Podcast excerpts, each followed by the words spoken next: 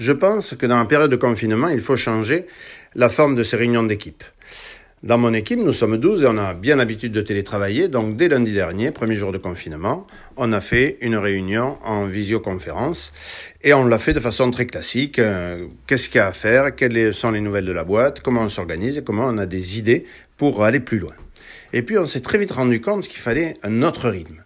Il fallait commencer par s'inquiéter les uns des autres. Depuis, on fait un tour de parole à chaque début de réunion où chacun donne de ses nouvelles, des nouvelles de ses proches, des nouvelles de sa famille, euh, la façon dont il occupe ses journées, comment il est bien, comment il n'est pas bien, ce qu'il apprécie, ce qu'il a envie de faire.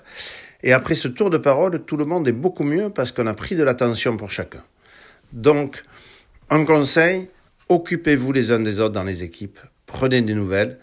Le collectif peut être un super moyen euh, de faire face à ce putain de confinement.